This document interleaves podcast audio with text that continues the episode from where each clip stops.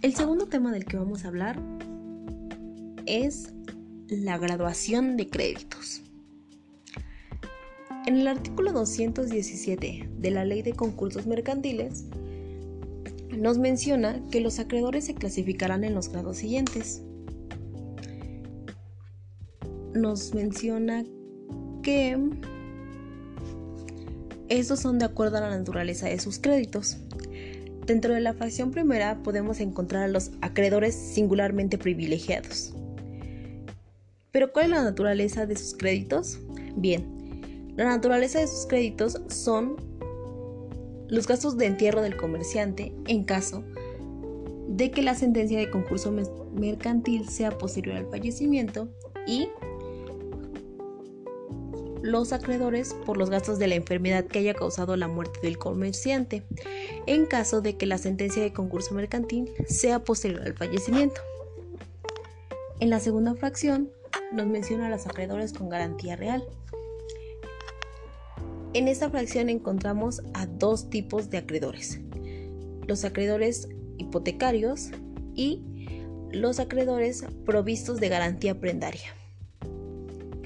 En la fracción tercera nos menciona los acreedores con privilegio especial.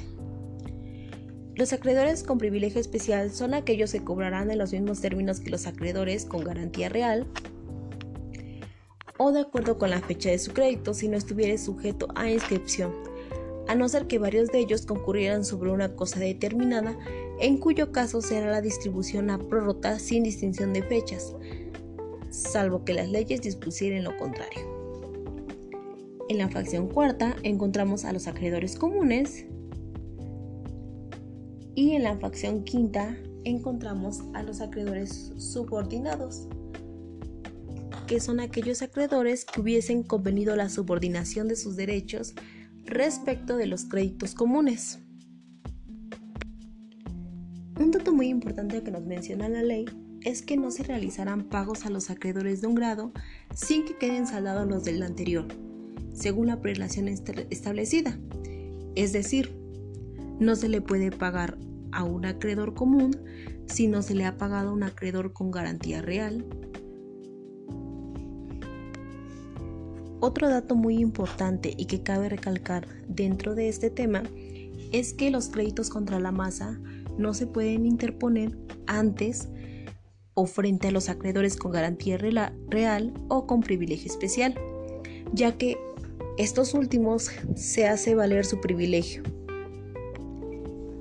Ahora, hablando de sociedades, cuando se haya declarado en concurso mercantil a una sociedad en la que haya socios ilimitadamente responsables, los acreedores de esos socios, cuyos créditos fueron anteriores al nacimiento de la responsabilidad ilimitada del socio, concurrirán con los acreedores de la sociedad colocándose en el grado y prelación que les corresponda.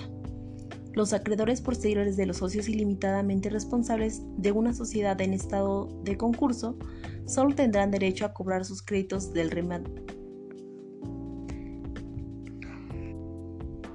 remanente si lo hubiere, después de satisfechar las deudas de la sociedad de que se trate de acuerdo con estas disposiciones.